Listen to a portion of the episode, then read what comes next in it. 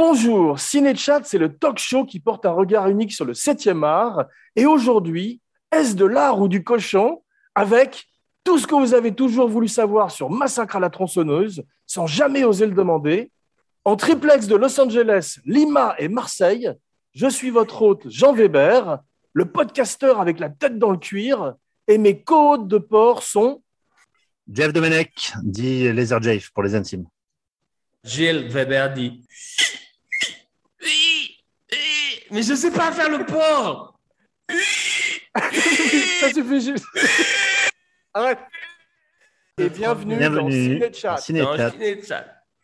Hein On fait délivrance ou massacre à la tronçonneuse pour le non, port non, non, non, pas, c'est pas la récré. C'est pas la récré encore.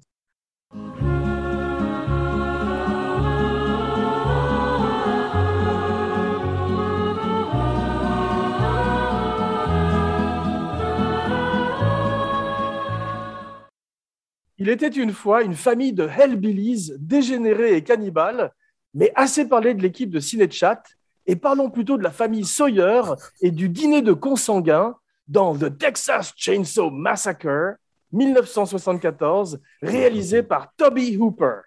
Et maintenant, faites le plein d'essence dans vos tronçonneuses et espérons qu'on ne se fasse pas trop scier. The Texas Chainsaw Massacre. After you stop screaming, you'll start talking about it. Et tout d'abord, dans la famille tronçonneuse, je voudrais le frère. Bonne pioche famille.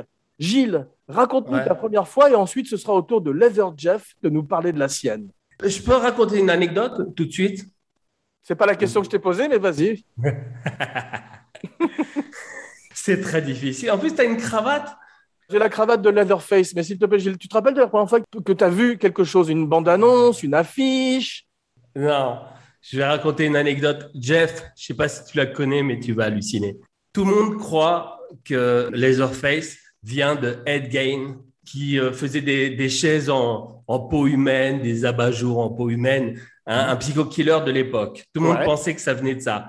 En fait, le masque de Laserface, c'est le médecin de famille de Tom Hooper, c'est-à-dire de toute la famille, le médecin de famille, qui pour Halloween a eu l'idée de- d'enlever la peau d'un défunt et de se la mettre sur le visage.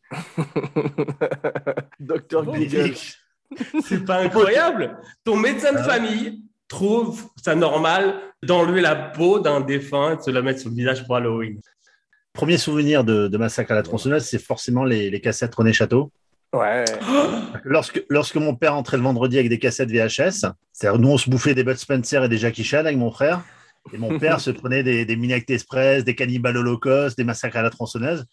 Mais le fait juste d'avoir la, la cassette et la, et la jaquette avec ces films interdits vous ne verrez jamais à la télévision, ça te faisait peur, ça te faisait, plus- ça te faisait flipper. quoi. Et par chance, on était tombé sur la bande-annonce du film. Tu sais, avant, il y avait une dizaine de bandes-annonces sur les VHS.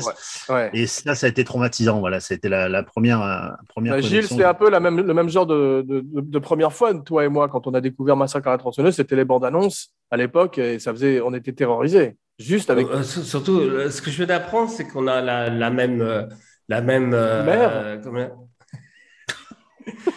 On a un petit peu la même, euh, la même enfance parce que tu as eu les cassettes René, René Château. On avait toute une euh, vidéothèque avec tous les films euh, René Château. C'est ça. Toi aussi? Ouais, ouais, bah ouais, bah les, les Bébel, les Delon, les Bruce Lee, ouais, ouais, on a. on Non, mais il n'y avait pas que, il y avait pas que Bébé, Ah, non, hein, non. crois-moi. Oui, non, mais on n'avait pas le droit de regarder les, les maniaques, les zombies, tout ça. On Mais le Jean, tu sais que Jean me faisait, me faisait regarder des films d'horreur. Il me disait, regarde, Gilles. Moi, j'ai. Des snuffs, Ceci explique pour cela. What happened was true.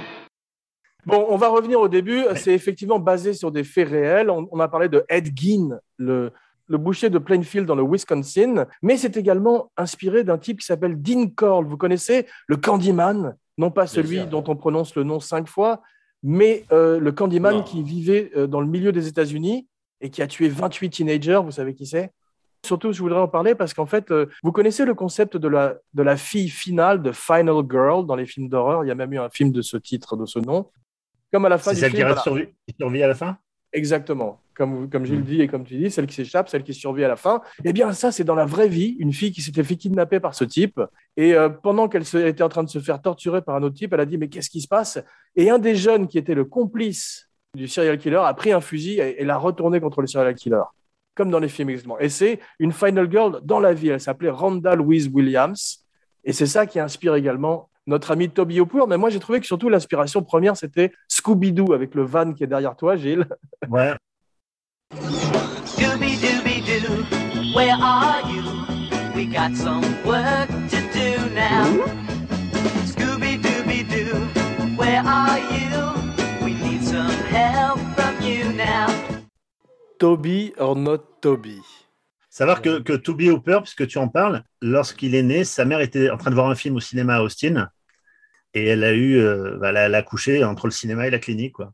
Quel film? Et- Le, ah, je sais pas le film qu'elle a vu à cette époque-là, mais, Bambi mais euh, il a toujours été. Rosemary's un- Baby. il a- Rosemary's Bambi.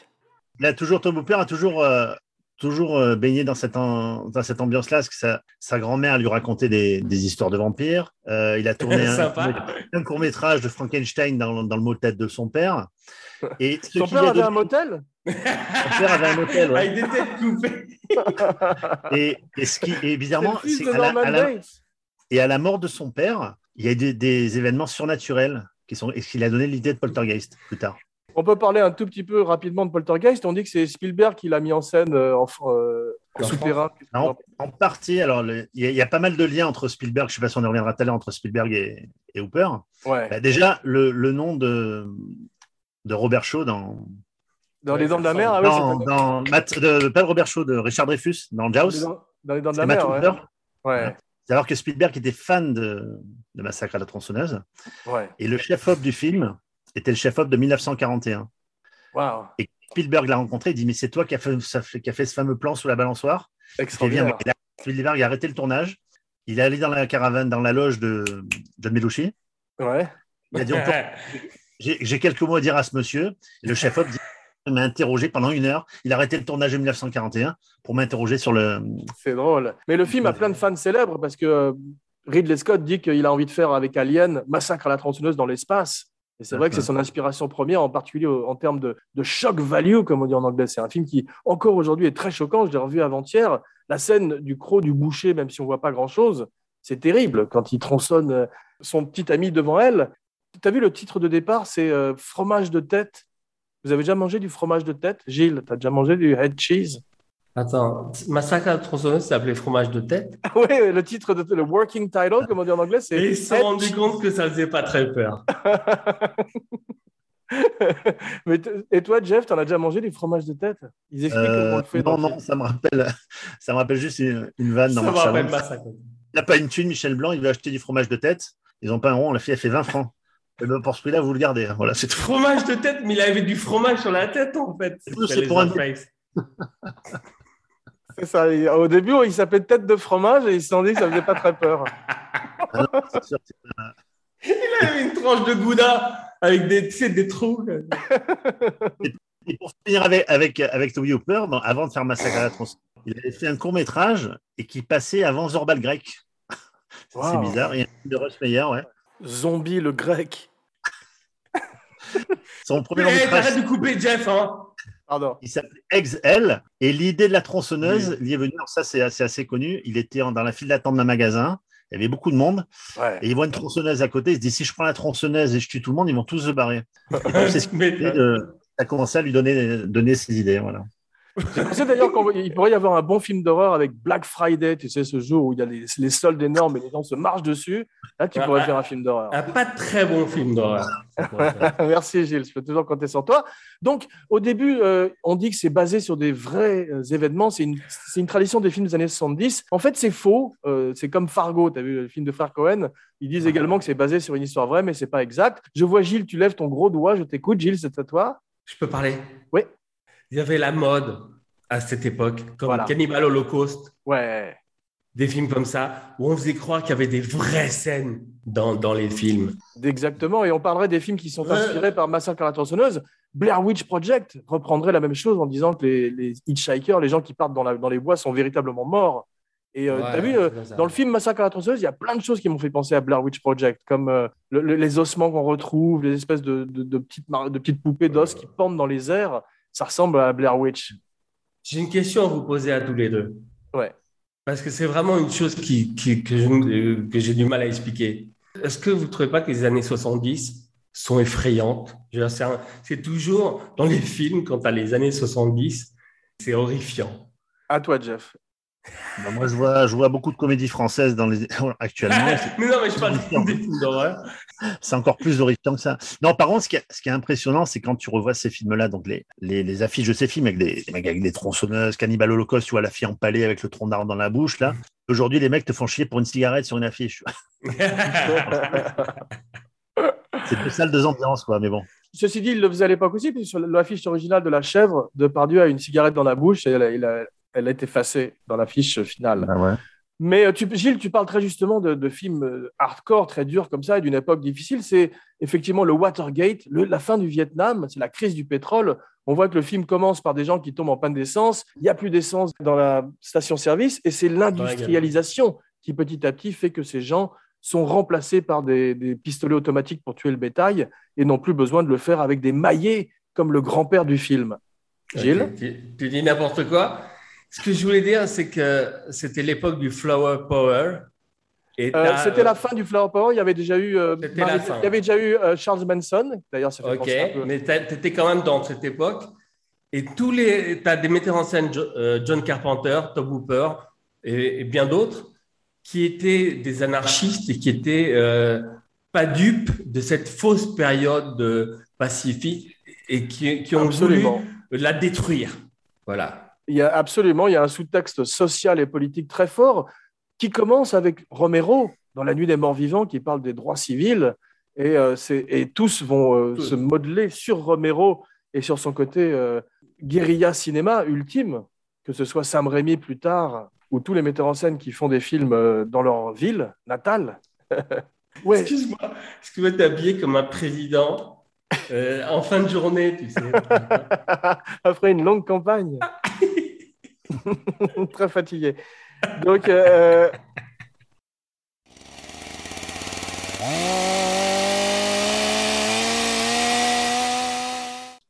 la famille Sawyer, ce sont, les, ce sont les héritiers des raisins de la colère. Parce qu'effectivement, ils ont. tu, tu regardes ces images, qui c'est filmé comme un documentaire, tu vois une Amérique dévastée, qui est, on dirait, des, des tableaux de Norman Rockwell, mais en décomposition. Qu'en penses-tu, Jeff?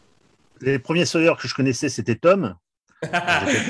J'allais faire la même blague, j'ai pas osé. Ouais. J'ai pas osé. Toi, il t'engueule. pas. T'as de la chance, il t'engueule pas. Et Répète-moi ta question. Répète-moi ta question. Euh, non, il n'y a pas, pas de. C'est- non, C'est trop tard. le train est passé. Mais euh, je, et- a- tu savais avait- qu'il avait une sœur, Toby Hooper?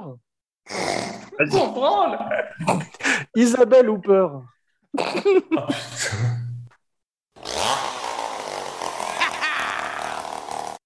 J'ai une anecdote extraordinaire. Vas-y, Vraiment. vas-y. Euh, c'est à la. Tu te rappelles de Kubrick? Il y a une photo de Non. Kubrick. Euh, euh, il a fait des, des films. Où il y a euh, Ma- Ma- Malcolm McDowell. Malcolm McDowell. Ouais, c'est ça. Ouais. Qui, a, qui a- qui a donc qui est en train de crever avec les yeux, en train de perdre la vue dans Orange Mécanique. Ouais. Et t'as Kubrick qui regarde ça avec une tête de bourreau sur la photo. T'as pas, t'as pas vu cette Si, photo si, je la connais, bien sûr. Ok. Et- Pourquoi je dis ça? Dans, dans, dans Massacre à la tronçonneuse, ils ont mis des animaux morts sans climatisation Ouais. pendant plusieurs jours avec les gens qui s'évanouissaient. Et t'as un type qui revenait du Vietnam et qui a dit que le Vietnam était moins grave que le C'est drôle. Tu sais, lequel, lequel d'entre eux a dit ça? C'est le, Nel, c'est l'autostoppeur, celui qui ressemble à Adam Driver et Steve Buscemi. Comment s'appelle-t-il? Neil euh, quelque chose. Adam, Voilà, j'étais Ouais. pas loin. Ouais. Jeff, tu avais vu la dernière maison sur la gauche? Parce que c'était avant Massacre à la tronçonneuse. Et voilà, une tangente. De Wes Craven? Ouais, c'était dans, dans Ouais, l'air je du l'ai- temps, cette vu après, violence. ça. Je l'ai vu après celui-là. D'accord.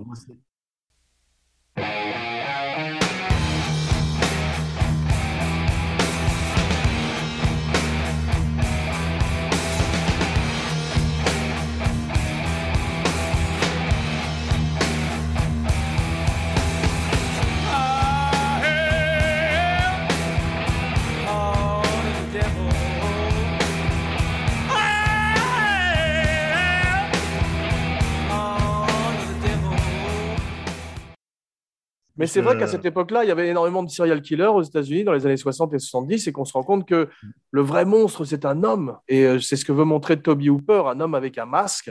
Et c'est ce que montrerait également John Carpenter quelques années plus tard avec son Halloween, un autre film fait pour un tout petit budget qui remporterait énormément d'argent. Parce qu'effectivement, tous ces films-là sont des énormes succès euh, commerciaux et des énormes scandales. Est-ce que tu peux, Jeff, nous parler un peu de la sortie du film en France?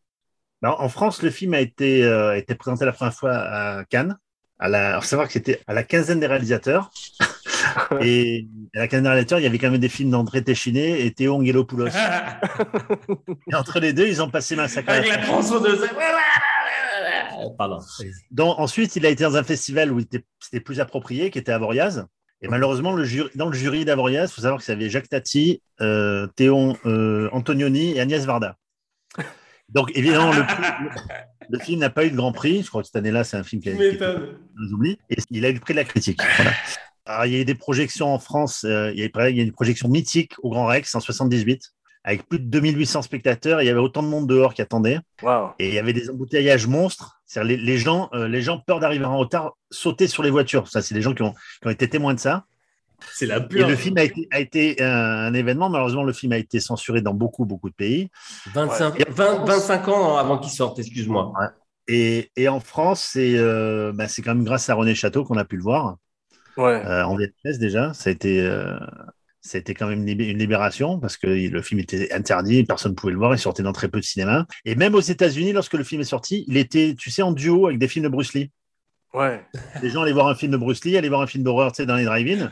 Ouais, c'est c'est les, les grindhouse, les films Et d'exploitation. d'ailleurs, si tu vois, alors faut être, faut, faut vraiment être, euh, avoir l'œil euh, très attentif et, et bien, bien aguerri. Dans Taxi Driver, dans un cinéma, tu vas marquer, euh, je crois, que c'est le- La Fureur du Dragon et Texas Chainsaw Massacre. Ouais, qui montre aussi un, un- un- un certain monde en décomposition. C'est ce que voulait montrer Scorsese.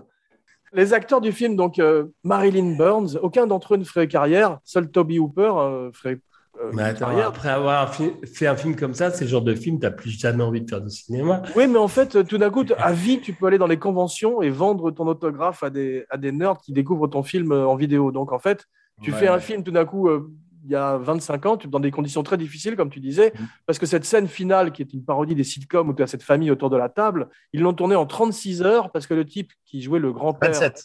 27 heures. Le, le type qui, qui jouait le grand-père, qui avait des tonnes de maquillage sur la tronche, a dit Je ne me, euh, je le ferai pas deux fois, les gars. Donc, ils ont Il avait 18 ans, l'acteur. 18 ans, l'acteur. Incroyable. Il, il ressemble, je sais pas si tu connais le, le début de Little Big Man avec Justin Hoffman Ouais. qui est tout grimé en bleu. Ouais. Il a la À même- mort. C'est vrai, il avait Salieri aussi. 18 ans? 18 ans, il avait l'acteur. Wow. Mais c'est aussi bien que le maquillage de Dick Smith, effectivement, pour Salieri dans Mozart ou pour euh, Dustin Hoffman dans Little Big Man. Le Dustin Hoffman, process. c'est pas très, très bien fait, excusez-moi. Non, mais le Euh, vieillissement, c'est très difficile à faire. Maintenant, ils le font en, digi- en, en numérique, mais c'est assez compliqué à faire. Non, pas du tout. tronche. Euh, Bad, Bad, euh, Grandpa, c'est pas du tout du numérique. euh, C'est Ouais, c'est vrai qu'il est assez réussi, le leur de maquillage, celui qui se font avec Spike Jones, effectivement. Spike ouais. John qui essaie de l'embrasser tout le temps. Ouais. Sous le masque Gunnar Hansen, tout le monde euh, est méthode sur le plateau, tout le monde le déteste parce qu'en plus il sent très mauvais parce qu'il a un seul uniforme et un seul masque et il n'a pas le droit de le, le laver. Genre, c'est de sa faute Donc c'est un tournage très difficile et tout le monde déteste Franklin, l'handicapé, le gros qui ressemble à Maurice Rich. Et euh, sur le plateau, tout le monde le hait parce qu'il reste tout le temps dans son personnage et il joue un mec très. T'as vu, il est très désagréable, c'est drôle. En général, les handicapés dans les films américains sont toujours un peu angéliques. Celui-là est insupportable du début jusqu'au moment où il se fait tronçonner. Il voulait pas, il voulait pas faire la cascade d'ailleurs en descendant du van. Il a Ouais. dit à Toby Hooper, t'as qu'à la faire toi. Si tu l'as fait, je la fais. C'est Hooper qui l'a fait en premier. En espérant qu'il arrive Et quelque T'as vu comme il morfle à chaque fois, comme il n'y a pas de terrain, il n'y a pas de route, il est sur des routes de campagne en, en- en chaise roulante. Et quand il est obligé de passer des portes, t'as une scène pendant 10 minutes où il doit passer une porte, j'ai ri d'un mauvais rire. Et c'est Toby Hooper vraiment qui lui a fait un sale coup sur le plateau. Mais c'est des- c'était monstre, les, les metteurs en scène de cette Et tout le monde détestait Toby Ah, Il n'y Hooper. a, il y a pas de syndicat, je crois, à l'époque. hein. Il n'y a pas de syndicat d'acteurs. À ce propos, là, le, le, le- le personnage de l'handicapé, là, qui donc, il meurt sous les yeux de sa sœur. Ouais. C'est sa sœur, non? Eh ben oui, c'est sa sœur. euh. Marlène, sa sœur? Oh, j'a- J'avais pas compris que c'était sa sœur. Ouais. Ah, oui, c'est sa sœur. donc- je voulais savoir les, les, les frères, euh, les frères Weber, là. S'il y en a Ouais. un des deux qui se fait découper par les Orpheus, qu'est-ce qu'il fait là? Parce qu'elle se bat en courant, elle. Hein Ah, Ah bah, bah, c'est- pareil. Pas mieux. moi, moi, euh, moi- Parce que j'ai dit, son frère, il est en train de mourir. Et puis elle part. Bon, ça va. Moi, je, Tu moi, sais, je pars en courant, je pars en courant en disant faites un fromage de tête.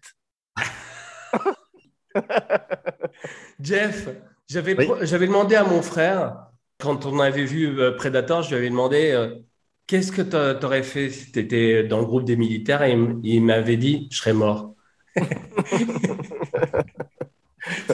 veux dire, c'est pour que tu vois à qui t'as affaire. Je veux dire, on est, on est On rit, mais faits c'est 7, jours par semaine, On rit, on euh, rit. 16 heures par jour pendant 4 semaines. On voit que malheureusement, ça continue aujourd'hui et c'est ce qui fait qu'une chef opérateur a- est morte sur le tournage d'Alec Baldwin. Donc, effectivement, ce genre de, de conditions de tournage devraient disparaître aujourd'hui, mais elles existent encore.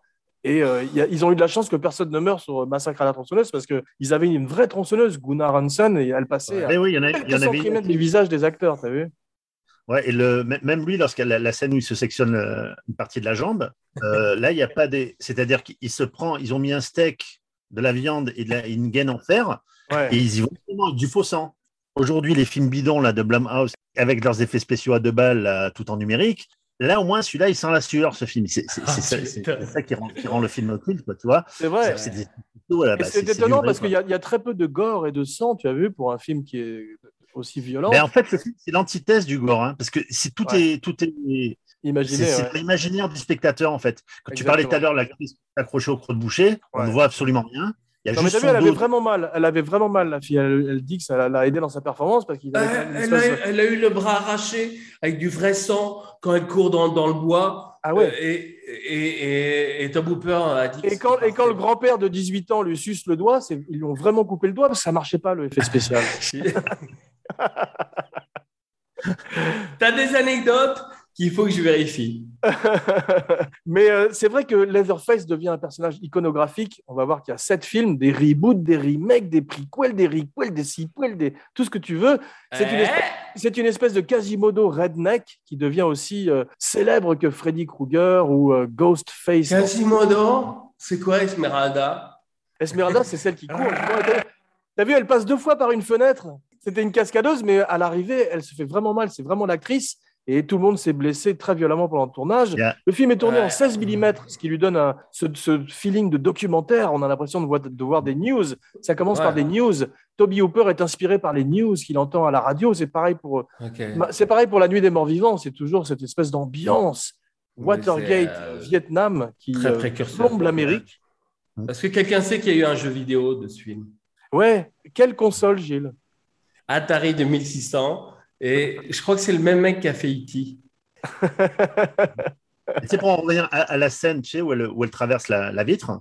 Ouais, Bon, déjà, il y a un petit faux raccord parce qu'elle elle casse la vitre, donc tu vois des morceaux de vitre. ouais. Le plan se relève, il n'y a plus aucune vie, aucun, aucun, aucun éclat de verre. Mais il y avait un champ, ils ont découvert un champ de marijuana derrière cette maison. C'était- et c'était fini. Les techniciens n'ont rien dit, évidemment, ils se sont rendus compte plus tard. Et, et celle qui dit la cantinière, ce, ce jour-là, elle leur a fait des space, euh, des space cakes, space cakes, tu vois. Et, Attends, et les non, c'est véridique. Hein. Et, et Leatherface, donc on a, on a pris euh, Gunnar Hansen. Waouh. Et Marilyn ben, commence à lui parler. Il fait, mais il ne me parlait plus, il faisait que des rocs. Euh, euh. Je dis, bon, ça va, il est dans son personnage. En fait, il était complètement ailleurs. Il a la scène où il a poursuivi dans l'escalier, Ouais. Complètement euh, bah, azimuté par- parce qu'il avait bouffé. Il savait pas ce qu'il allait, il allait manger ça, tu vois. Et dans les tensions qu'il y avait, il y avait, un, il y avait, un, Placé. il y avait un des techniciens qui a tourné dans le 2, justement, qui s'appelait Lou Perryman. Il s'est bastonné avec, euh, avec Toby Hooper. Il s'est frappé, il a sauté carrément sur le tournage. Il faut savoir que qu'il n'avait pas assez d'argent, c'est-à-dire qu'il devait envoyer des bobines tous les soirs à Dallas. C'est impressionnant les tournait. Il n'avait Ah, pas d'argent, il avait, il avait juste du scotch et des étiquettes et il faisait toutes les poubelles de- du quartier pour récupérer des boîtes en carton pour pouvoir les envoyer. Incroyable. Et bizarrement, et Lou Perryman, et qui avait tourné aussi dans, parce qu'il a tourné dans Le Massacre à la tronçonneuse 2, est en Poltergeist. Et il fait malheureusement de cette fameuse malédiction de Poltergeist, puisqu'il a été assassiné chez lui à coups de hache. Ouais. Waouh. Voilà. Donc, Ah. euh, encore une bonne nouvelle. Ouais. Mais les acteurs de euh, Poltergeist ont, ont disparu euh, de façon bizarre. J'ai une petite anecdote sur Poltergeist, parce que j'aime bien aller dans les cimetières. Et quand je suis allé à, à Los Angeles, je suis allé dans, raccrocher. Je suis allé dans un cimetière, bon, là, bon, la tombe de Marilyn, tout ça, et je vois la, la tombe de la petite gamine et Zéro Rook. Il y avait une petite peluche, un petit vase, et je te jure, j'approche, et j'approchais juste pour faire une photo. Au moment où j'approche, un coup d'an, il y a le petit vase qui tombe. Putain, je suis parti en courant, je sais pas. Il y a une toute petite main qui t'a accroché. bah, dis donc. en parlant de classiques de films d'horreur, j'ai trouvé que c'était vraiment très inspiré de Psychose, en particulier le motel Bates, Bates et la maison de Psychose. Elle ressemble énormément à la maison de la famille Sawyer. Ah, la grand-mère momifiée aussi. Exactement, il y a plein de, de- de clins d'œil, euh, puisque on voit Les que plans aussi, est basé également sur Ed Gein, comme Le Silence des Agneaux. Et Buffalo Bill a un antre qui rappelle aussi celui de Ah, Leatherface. exactement. Ah, très très très beau d'ailleurs. avec ses- C'est la première fois qu'on voyait des ossements et qu'on entrait comme ça dans l'antre d'un serial killer. Ça deviendrait un énorme cliché dans toutes les séries télé sur les, les- tueurs en série. Mais à l'époque, ça fait très peur. Il y en a un qui était bien aussi dans euh, True Detective, le Yellow King, qui aussi est une espèce d'hommage à ces rednecks de l'enfer. Rob Zombie a basé sa carrière sur ce film, quasiment, sur, Mhm. sur des Hellbillies. C'est beaucoup moins bien fait que le film de Toby Hooper. La colline a des yeux. La colline à des yeux, très bon exemple, effectivement. J'aime bien le remake De Aja. Ouais, ben d'ailleurs, je, je pense qu'Aja, il fait un petit clin d'œil. Tu sais, le mec, à un moment donné, il est enfermé dans un frigo.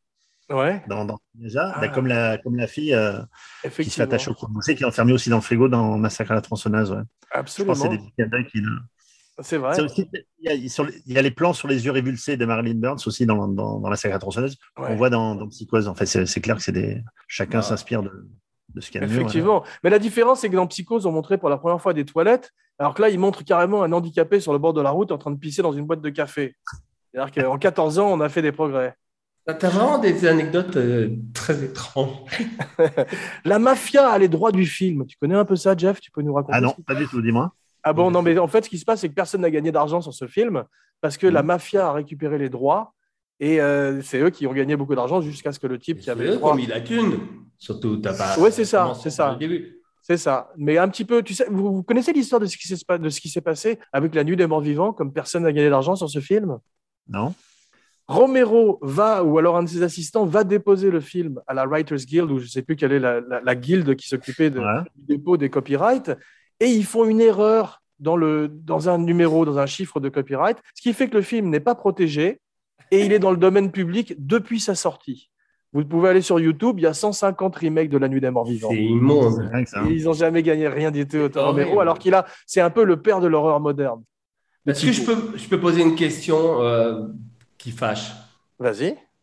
Qu'est-ce que vous avez pensé en revoyant euh, euh, Massacre à la tronçonneuse Qu'est-ce que vous avez pensé maintenant avec votre œil après 30, 40, 50 ans, euh, après l'avoir vu euh, depuis autant d'années Qu'est-ce que... Vas-y, Jean, je te laisse. euh. Euh, non, je t'en prie, Jeff. euh, Vas-y. Ah ben les deux moi, Allez moi, je mets, non, sincèrement, moi, je me mets toujours dans le, dans le contexte de l'époque quand j'en vois ce genre de film. Et je trouve qu'il y a un, un des acteurs majeurs du film, c'est la bande-son, déjà. Oui. C'est-à-dire que je crois qu'il n'y a même pas de musique dans ce film. C'est- C'est c'est des bruits. Il avait, il avait refait une projet à Cannes du film en 2015. Il avait demandé au, au, au mec technicien, vous surtout mettez le son à fond, parce que ce film doit s'écouter avec la, son. Ouais. Et euh, moi, il y, a- il y a toujours un climat malsain quand je revois ce film. Voilà. C'est quelque Ouais. chose qui te prend aux tripes. Euh, c'est un film, comme je disais tout à l'heure, qui sent la sueur par le grain de l'image, partout. Et les Après, acteurs quand- qui sont tout le temps, qui sont tout le temps en sueur. Moi, je suis d'accord Voilà, avec c'est- toi. c'est- c'est- c'est Moi, j'ai trouvé, j'ai trouvé que c'était, en le revoyant, j'ai trouvé que c'était vraiment euh, un film très précurseur, incroyablement Parce que voilà, tu as, tu as des polars Ouais. français qui ont 15-20 ans, tu peux plus les revoir tellement que c'est ridicule. Ouais. Ouais. Et là, le film, il a 45 balais, bientôt 50, quoi. Et tu te dis, putain, mais comme pour l'époque, et le film à traverse le temps. Après, c'est pour ça qu'il est devenu culte. Hein. Mais, quand, tu euh, vois, après, justement, quand tu vois les films de Ouais. Rob Zombie comme House of a Thousand euh, Corpses, où tu sais la suite, Ouais. ce sont des films qui sont tellement inspirés par Massacre à la tronçonneuse qu'ils ont emmené Massacre à la tronçonneuse pour Ouais, une nouvelle génération, si tu veux, en le faisant un peu moins bien, qui mais n'ont c'est- pas, qui n'ont pas le cachet. non, Euh, original, effectivement. Alors aujourd'hui, voilà, les, la jeune génération diront, ouais, ça manque de sang, etc. Quoi, tu vois, Et, non- et même quand il y a du sang, parce que tu, tu regardes les, les nouveaux films, par exemple le dernier Rambo, c'est dix fois plus violent que les films des années 70. Ouais, c'est vrai. Rambo est devenu Jason, c'est vrai. Ouais. Et, non mais sans rire, les Non, derniers je films, pas. tu as remarqué que les films sont très violents, mais il n'y a pas euh, la, la- comment dire, c'est ça- c'est pas aussi euh, impactant que les films de cette époque. Tout à fait d'accord, et j'ai une, j'ai une réponse à ça pour toi. Le sang numérique. Quand tu vois ces Ah, giclées de sang en numérique, c'est tellement pas crédible du tout. C'est une époque où donc c'est c'est quand même c'est Romero qui a fait le premier pas. Parce qu'avant, les films d'horreur qu'on voyait, nous, en tant que gamins, c'était les Bela Lugosi et les Boris Karloff, quoi, tu vois.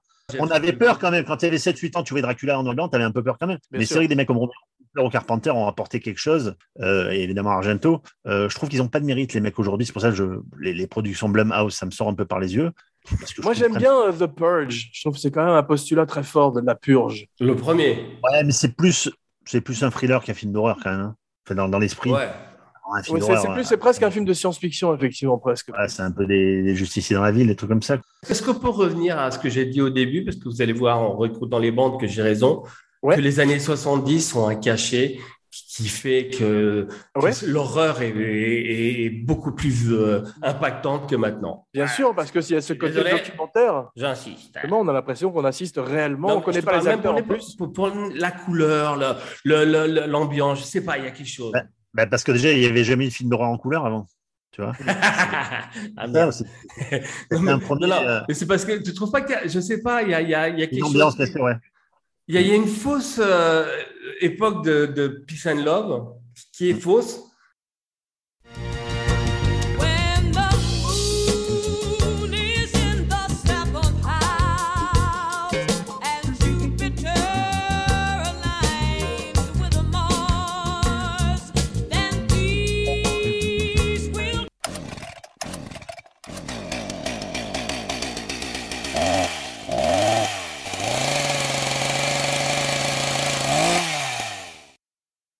Voulait sortir le film en PG, c'est-à-dire pour, pour les enfants tout public. C'est hallucinant quand même, non Mais lui, vraiment, c'est un monstre. Non, mais surtout, il, il, il a- il s'est pas rendu compte que son film était effroyable. Il, il pensait que c'était une comédie, ceci dit. Et d'ailleurs, le second part beaucoup. Que Le Quand il voyait les gens euh, s'évanouir euh, Gilles. avec des, potes- des- Hitchcock considérait Psycho comme une comédie et euh, tu regardes The Shining, il y a aussi des côtés, des côtés très comédie noire chez Kubrick. Oui, mais Donc, euh, ils sont pas cons au point de pas se rendre compte que c'est des films d'horreur, non? Et dans le deuxième, il va justement à fond dans le comique avec Dennis Hopper, tu te rappelles, qui poursuit la famille tronçonneuse, on est beaucoup plus dans la parodie. J'ai pas revu le deuxième. L'affiche reprend le- l'esprit du film Breakfast Club. C'est ça, exactement. Tu les as vus, toi. Jeff, les, les- les films suivants, euh, le remake Ouais, mais ils m'ont pas marqué. J'ai bien aimé le remake de Marcus Nispels. Moi aussi, j'ai trouvé ça pas mal, Ouais. bien filmé. Ouais. Euh, les deux, là, le commencement et le remake qu'ils ont fait, je trouve que c'était pas mal. Et il y a, il paraît qu'il y a un- il y a un remake qui est prévu sur Netflix bientôt. Ah ouais Alors, Série, des- non Il y a plein Non, de non, celui, acteurs. Net- celui Netflix, c'est la suite directe du film de 74 Ah, d'accord. annoncent. Comme ils font avec Halloween, ils font, euh, les nouveaux, c'est la suite directe du, Halloween de Carpenter. Mais tu as vu, il y a plein de jeunes acteurs qui ont débuté dans les tronçonneuses euh, avec euh, Vigo Mortensen qui est dans un, un des films. Tu as, euh, comment elle s'appelle? Bah, Renée Zellweger et Matthew McConaughey dans un autre film. Et Ils, ont tous essayé de les faire interdire pour pas qu'on voit ces, ces films dans leur filmographie, mais ils n'ont pas réussi. Et tu sais, le, le- pareil, au début du film, il y a, il y a deux boîtes de prod qui sont, si, qui sont annoncées. C'était, ouais. Vortex. C'était la boîte de prod de Denis Hopper, et une, et une autre qui s'appelle Mad. Et c'était le producteur qui s'appelait Bill Spar- Parsley, ouais. Et en fait, Mad, c'était les initiales de, de, de l'actrice dont il était fou amoureux. C'était Ah. Marilyn Anne Burns. Et il n'a jamais osé l'avouer, en fait. Tout le monde a su que c'était ça. Il a dit non, non, c'est autre chose. Et en fait, il était fou amoureux d'elle, au point que, comme il était attaché à elle, il lui laissait aller, aller dans sa bagnole qui était climatisée pendant que les autres crevaient de chaud, etc. Donc, ça crée des tensions et des jalousies. Et forcément, euh, Il a enlevé la climatisation, tout le monde crevé, il. Tu as vu, 1974, c'est une incroyable année de cinéma, quand même. Euh, Parrain numéro 2, Est-ce que quelqu'un voit mon fond d'écran? Chinatown. Qu'est-ce que tu fais, Gilles? Ah, oui, t'as mis un petit fond d'écran. T'as changé de fond d'écran comme c'est mignon. ah, il a mis Atari, c'était chouette, ouais. Ah, c'est beau. C'est ton massacre, c'est massacre à la tronçonneuse Massacre à la tronçonneuse, ça ressemble à, mort à Haïti. Moi, le film m'a fait penser à un film apocalyptique, tu sais, à Mad Max, quand on est dans cette espèce de, de maison ou dans ces paysages dévastés. Ça pourrait être l'Australie que montre euh, George Miller dans son film. C'est vrai, il y, a des- il y a de ça. Et tu, moi- moi aussi, alors, je ne sais pas si tu te souviens de la voix off au début du film. Si, John LaRoquette. Le premier français chez nous, c'était Jacques Thiebaud. C'était le mec qui faisait la, la voix off de Robert Conrad dans Les Mystères de l'Ouest. Ouais. Il a fait la voix off de Steve McQueen, enfin de plein, plein de comédiens. Et donc, quand t'es gamin, que t'as 10 ans et t'entends la voix de Robert Conrad, donc t'es rassuré. Tu dis c'est Les Mystères de l'Ouest. un tel truc, quoi. C'était. euh,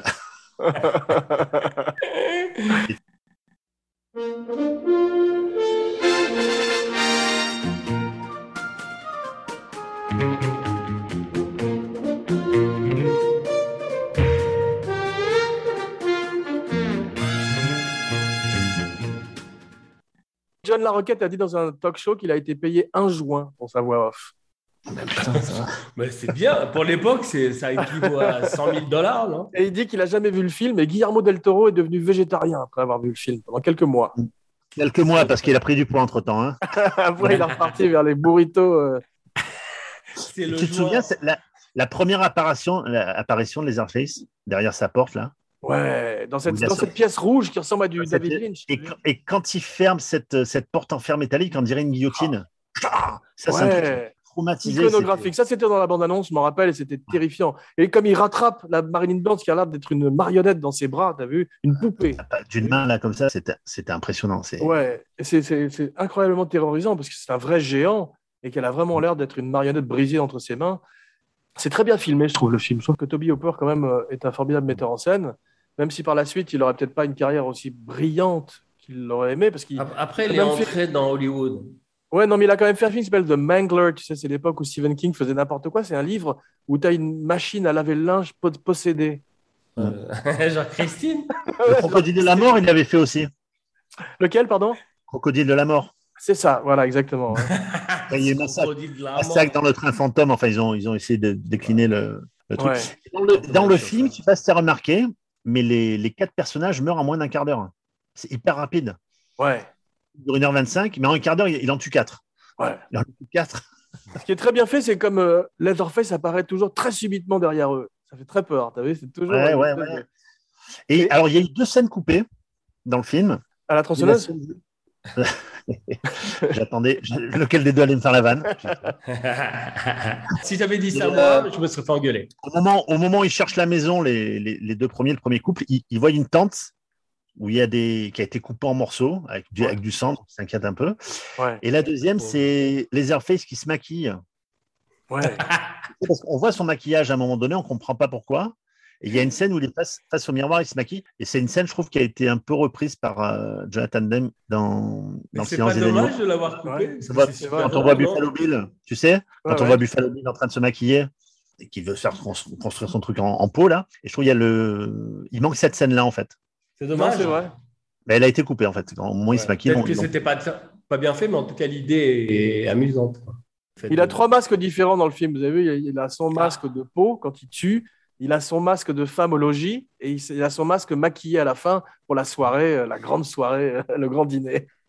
Mais euh, le film est, un, est très lent à démarrer. Tu as vu, c'est vrai, vous parliez de Ah, différents rythmes des films, des films d'horreur modernes. C'est qu'il se passe pas grand chose à part cette espèce d'autostoppeur terrifiant. D'ailleurs, la leçon, la leçon qu'en ont tiré les gens à l'époque, ne prenez jamais un autostoppeur. Et un flic du Texas est allé féliciter l'acteur qui joue l'autostoppeur en lui disant Grâce à vous, il y a 40% de moins d'autostop dans, dans, dans l'État du Texas et beaucoup moins Ouais, de ouais. meurtres. Que, Tu effectivement, te rappelles euh, le Green River Killer? Ouais. qui a partagé la, la pri- la- sa prison avec euh, Ted Bundy Waouh. Et tu sais ce qu'il racontait? Non Il disait si jamais un jour vous prenez Ted Bundy en autostop, c'est fini pour vous. Hmm. Il disait comme ça. Je veux dire, Ouais. puisque c'est une époque où tu, tu pouvais tuer euh, 100 personnes parce qu'il y avait il y avait pas de, de, de- tu sais, de- d'empreinte de, DNA, De police scientifique, d'ADN. Rien du tout. Rien du tout. Et ben, en plus, ils changeaient d'état, ce qui fait qu'on pouvait pas Ouais, les suivre. Tu et, pouvais- C'est ça, tu, t'allais- tu faisais quelques mètres et t'étais t'étais plus et, et tout d'un coup, Comme dans GTA. Voilà. Et les shérifs communiquaient, et les, les polices communiquaient pas du tout entre elles. Et c'est genre les shérifs, comment tu sais, dans Burt Reynolds, c'est genre un gros avec un Ouais. chapeau et un... Jeff Hitchcock est mort en 1980. Je me suis demandé si sa tête, en voyant le film, s'il l'avait vu, tu vois. Euh, ah, je pense. Je pense Toi c'est aussi, la question t'a surpris Non, mais je veux dire, tous ces enfants de d'Hitchcock, qui ont, que ce soit De Palma, que ce soit Halloween, tu vois, qui se sont inspirés énormément Ouais. de Psychose en particulier, Hitchcock a dû les voir et il a jamais commenté là-dessus. Je sais qu'il parlait de, de Jaws et il avait beaucoup de mépris pour Spielberg en disant le, le, direct, le, le metteur en scène au poisson, il l'appelait. mais c'est- je sais pas, il s'est- il s'est jamais prononcé sur cette nouvelle vague d'horreur qu'on appelait les vidéos Le nasty. metteur en scène au poisson. Spielberg, c'est génial. le direct, the fish director. Le fils de Cousteau. Et t'as vu, ce qui est formidable, c'est que le type de la station-service, au début du film, leur dit si vous allez chez les gens comme ça, euh, sans, euh, par effraction, il risque de vous arriver des pépins. Et c'est exactement ce qui leur arrive. Ils arrivent dans cette maison comme des, D'autant qu'il est complice. Hein, des le... mouches capturées par une toile d'araignée. Ce sont eux qui entrent par effraction chez les Sawyer. Et bien sûr, mais lorsqu'ils arrivent à la station-service, au début, le, le gars qui leur fait les vitres, là, Ouais, Le mec, je sais pas où ils sont allés le chercher. On dirait, on dirait le fils de celui qui joue du banjo dans Délivrance, tu vois. exactement. C'est pas de Tu as une hein. scène dans, tu as une Ouais, scène mec. dans Délivrance, euh, effectivement, qui est similaire dans une station-service au départ du film, où tu as, Mm. des locaux. En fait, ils ont tourné avec des gens du cru et ça, change tout, effectivement. Alors, je, je vais raconter une anecdote qui n'intéressera personne que moi. Je, je suis sur la route 66 avec un pote. On cherche le Bagdad Café. C'est véridique. Hein. On date en 99. Et pas de GPS, rien. Donc, on cherche. Et je vois une, une sorte de station-service. Et je me dis, on va demander notre chemin pour trouver le Bagdad Café. Quoi. Et je vois rien. Je te jure, il y avait du vent. Tu sais, les grosses, euh, les grosses trucs d'herbe là, qui volent comme dans les, dans les westerns. Et je m'approche du truc, j'entends un chien aboyer au loin. Et le, tu sais, la, la vitre opaque, toute crasseuse. Et je te jure, mais je vois comme des trucs qui pendent, comme dans Massacre à la tronçonneuse. Et, et je vois au loin une ombre arriver. J'ai dit, putain, on se barre. On se barre, il n'y avait rien. Il y a une station-service, comme dans un film, quoi, tu vois. T'as laissé ton copain Il était dans la voiture. Non, il était dans la voiture, il parlait pas anglais. Donc c'est moi qui suis allé. Je me suis dû laisser pour. Mais je te jure, oh, j'ai- vu, il y avait plein de valises, tout ça dedans. J'ai dit, à mon avis, ça doit être un, un repère de, de tueurs, je sais pas. Mais euh, et pour en revenir à, à cette scène justement, tu sais, elle, elle revient à un moment donné dans la station-service. C'est un petit détail, mais qui m'a frappé quand j'ai revu le film parce que j'ai mis le son à fond. J'ai écouté Monsieur Hooper et, et revoit bien. La, la- elle est là, elle attend. Il dit attendez, je vais vous chercher de l'aide. En fait, il est complice puisqu'il va chercher les services. Bien sûr. Et il, vit- il amène sa voiture et la voiture arrive avec un bruit de tronçonneuse à la place du bruit du moteur. il arrive tout doucement et ça fait. Donc on s'attend à voir le mec arriver. En fait, on voit la voiture arriver. D'ailleurs, la première fois qu'ils arrivent dans la ferme, ils entendent le générateur, toujours l'essence, le motif de l'essence. Et tu Ouais. as l'impression que c'est un bruit de tronçonneuse dans le, dans le fond, quand tu mets le son un peu fort. Et c'est avec vrai, un film vrai. qui s'appelle Massacre à la tronçonneuse. Tu as vu, pendant 20 ans après, en Angleterre, aucun film n'avait le droit d'avoir le mot tronçonneuse dans le titre. Pourquoi? Il y a plein de films d'horreur qui se sont rebaptisés à cause de ça. Et dans quel film avant, avant Massacre à la tronçonneuse, il y avait un film où on voit une tronçonneuse en gros plan? Euh, je sais pas, mais il y a eu Motel Hell après que j'aime beaucoup dans le même genre, mais je vois pas lequel c'est. j'ai dit avant, Monsieur Weber. Vas-y, je t'écoute. Ouais. Le dernier train du Katanga. Ah, Ah, c'est vrai qu'il y a le mot Avec une tronçonneuse. tronçonneuse comme ça. Excellent, avec une formidable bande. D'ailleurs, il y, a- il y a un acteur français qui joue dans ce film, qui s'appelait Olivier Despax. Ouais. C'est juste pour faire un petit clin d'œil à Georges, parce qu'il avait joué dans un film de Lautner qui s'appelait euh, Le monocle jaune. Voilà. Merde. C'est cool. Tous les chemins mènent à Lautner. La fin du film est aussi très, très connue avec cette danse de la tronçonneuse au coucher Ah, de soleil, celle-là, magnifique. Cette scène-là est au Panthéon, je trouve. du- Avec ce coucher de soleil, là. Tu sais, avec ce coucher de soleil, et puis Magnifique. en plus, il a failli se la prendre dans la gueule. Hooper, ouais, et Hooper aussi, t'as vu tout le monde, tout le monde partait en courant autour de lui. Il s'est approché. Et les mecs lui ont dit, mais la tronçonneuse, elle est passée de toi. Elle est passée à ça de toi, quoi, en fait. Et cette scène, elle est, elle est mal... Tant qu'il termine le film là-dessus, quoi. Il cut direct et euh, c'est impressionnant. Tom Hooper, c'est lui. euh, sur euh, Twilight Zone, euh, il y a eu euh, deux enfants décapités et un Non, acteur. John c'est Landis. John Landis. Et Et c'était Vic Moreau qui est mort. Malheureusement, ouais, et, euh, effectivement, une Oh, autre histoire c'est tragique d'Hollywood. Mais c'est tous la même euh, bande, non? Merci Gilles de nous avoir plombé l'émission euh, en fin de show. Tout ce que je dis, c'est de la merde. J'ai fait exprès, j'ai fait exprès.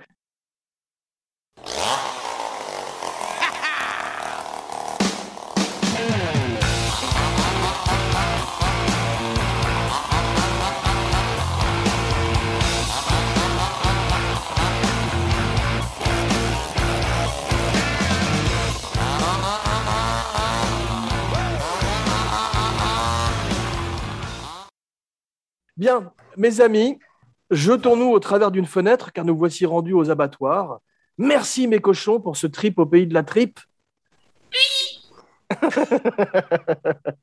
On choisit ses amis mais pas sa famille. Moi je vous ai choisi. Moi je vous ai choisi tous les deux pour ce show et je ne le regrette pas. Rendez-vous bientôt pour une surprise. N'oubliez pas de liker, de partager, de commenter. la surprise, c'est que je serai pas là. N'oubliez pas de liker, de partager, de commenter partout où on écoute de- des podcasts, Ah, plus une bonne critique et 5 étoiles sur iTunes. Et n'oubliez pas de souscrire à la chaîne Abracadapod sur YouTube avec les fantastiques vidéos de Romain Lenoff. Je voulais juste remercier mon pote Eric Lambert de m'avoir prêté sa Bible. Un bouquin écrit par Julien Sévéon et c'est une Bible qui raconte tout sur le film. Je suis Jean Weber. Gilles Weber. Jeff Domenech, laser Jeff, pour les intimes, n'oubliez pas. Et à bientôt Ah, dans oui, Ciné c'est- Chat. c'est- Cinechat.